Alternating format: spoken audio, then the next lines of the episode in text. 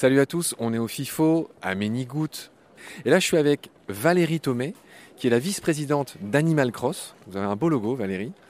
J'ai eu plusieurs fois affaire à vous. J'ai eu affaire à vous pour euh, vérifier des renseignements sur une histoire de louvetier. J'étais tombé sur toi, je crois, à l'époque.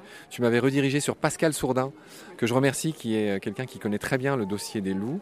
Il m'avait bien renseigné sur des choses un peu basiques euh, sur les loups, le nombre de loups qu'il y a en France, enfin, toutes ces espèces de règles et de lois qui entourent la louveterie en France. Hein, c'est pas si simple. En fait, il y a des gens qui sont mandatés pour tuer des loups, qui sont autorisés à le faire. Hein. C'est une espèce protégée, donc c'est pas simple à faire, mais c'est possible en France.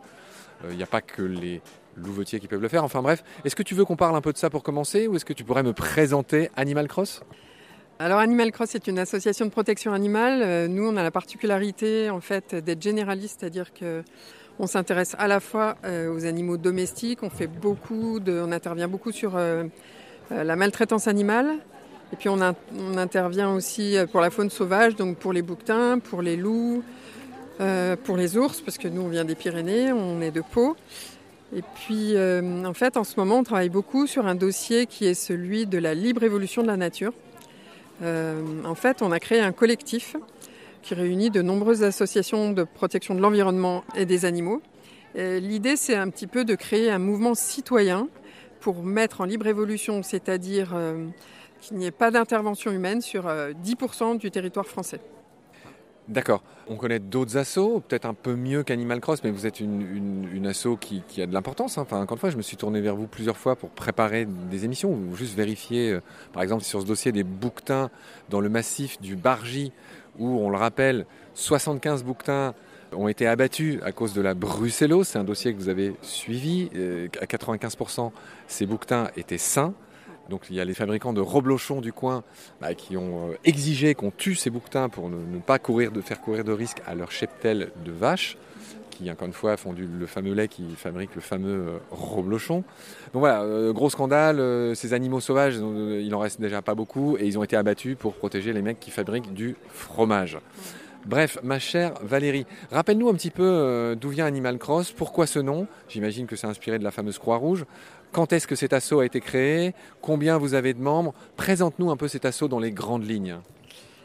Alors, euh, Animal Cross, c'est une association euh, qui est née en 2009. Alors, au début, elle a commencé en Haute-Savoie et puis, euh, en fait, c'était une bande de copains de Haute-Savoie et des Pyrénées.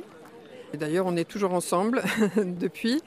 Et puis, en fait, nous, ce qui nous rassemble, c'est lutter contre la maltraitance animale. Enfin, à chaque fois que l'animal souffre, nous, on se sent concerné mais, qu'est-ce qui fait votre différence, par exemple, avec One Voice, avec la Fondation Brigitte Bardot?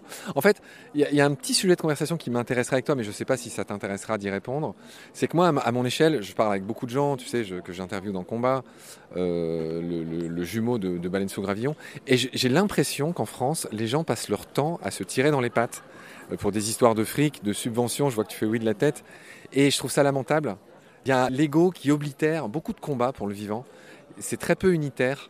Nos voisins se débrouillent mieux, j'ai l'impression, euh, quand on regarde le nombre d'abonnés, par exemple, de la RSPB, l'équivalent de la LPO en Grande-Bretagne.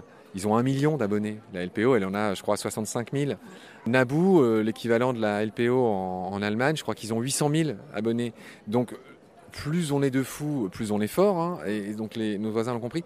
En France, tout ça est très morcelé.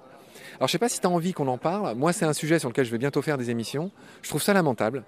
Je trouve que c'est vraiment un peu chacun pour sa gueule et il y a des coups un peu pendables et à chaque fois que je reçois des gens, ils me racontent ce que leur ont fait les autres et tout ça. Donc je suis un peu aux premières loges pour, constater ça et je le déplore. Qu'est-ce que tu en penses? Alors euh, je suis super d'accord. Nous, systématiquement dans nos dossiers, on s'allie aux autres. C'est-à-dire qu'on travaille rarement seul. Hein. C'est-à-dire que bah, par exemple pour la Libre Évolution, on a créé un collectif parce qu'on est persuadé que tout seul, euh, il n'y a aucune association qui peut y arriver. Donc on travaille par collectif. Après, moi je pense que d'avoir des très grosses associations, pourquoi pas, mais pour moi, ce n'est pas forcément euh, celles qui peuvent euh, nous amener le plus loin. Parce que très souvent, une grosse association, bah, elle accepte des subventions euh, de l'État ou toutes sortes de subventions qui fait qu'elle ne peut pas forcément exprimer exactement ce qu'elle a à dire. Moi, je crois plus aux associations moyennes qui justement peuvent euh, aller jusqu'au bout, qui ont des bénévoles qui ont ça dans le cœur Et je pense qu'un collectif d'associations moyennes peut parfois être plus efficace que des très grosses associations. Ceci dit, nous, on travaille vraiment avec tout le monde et c'est une politique qu'on a toujours eue dans Animal Cross.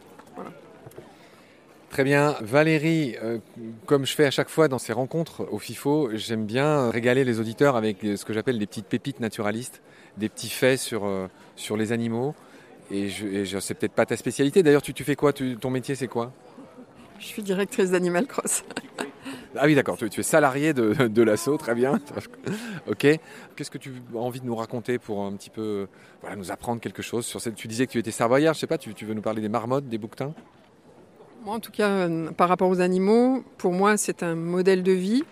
Parce qu'en fait, euh, moi, ce qui me frappe, c'est euh, de regarder à quel point tous les jours, bah, ils sont de bonne humeur. Tous les jours, ils vous accueillent. Bon, c'est vrai, moi, je vis entouré d'animaux. Lesquels, par exemple? Bah, Moi, j'ai des chiens, des chats, des poules, des ânes.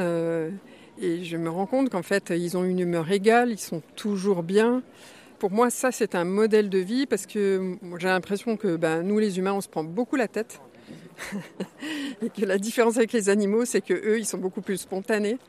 Si on pouvait un petit peu euh, lâcher du lest au niveau de son cerveau et être un petit peu plus spontané, ça pourrait peut-être nous mener un petit peu plus loin. Bon, ma chère Valérie, il y a un début d'incendie au stand euh, Grillade. non, je, plaisante. Enfin, il y a une espèce de fumée épaisse dans laquelle euh, on ne peut pas continuer à mener sereinement cette interview. Je vois que tu souris. Merci beaucoup de nous avoir consacré ces quelques minutes, Valérie. C'était bien de, voilà, de parler un peu d'Animal Cross. Je vous remercie, je, l'ai signalé, tu vois, euh, avec honnêteté. Euh, je, me suis tourné vers vous à quelques reprises pour, euh, pour avoir des renseignements sur les loups, sur, sur les bouquetins. Vous êtes accessible, vous avez été joignable et souriant, comme ces animaux dont tu parlais. Merci beaucoup, Valérie. Prends soin de toi et de ce qu'il y a autour de toi. Salut. Merci beaucoup, à bientôt, au revoir.